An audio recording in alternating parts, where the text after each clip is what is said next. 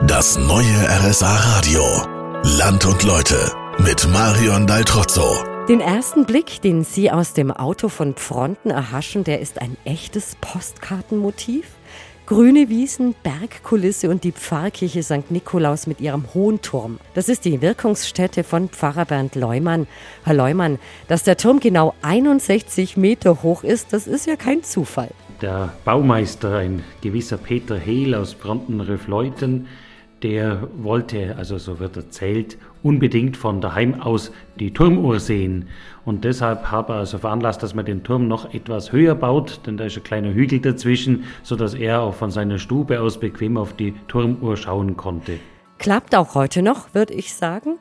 Was ist für Sie das Besondere an der Pfarrkirche St. Nikolaus? In Fronten gab es in der Barock- oder Spätbarockzeit eine richtige Künstlertradition. Einige Bildschnitzer und äh, Kirchenmaler.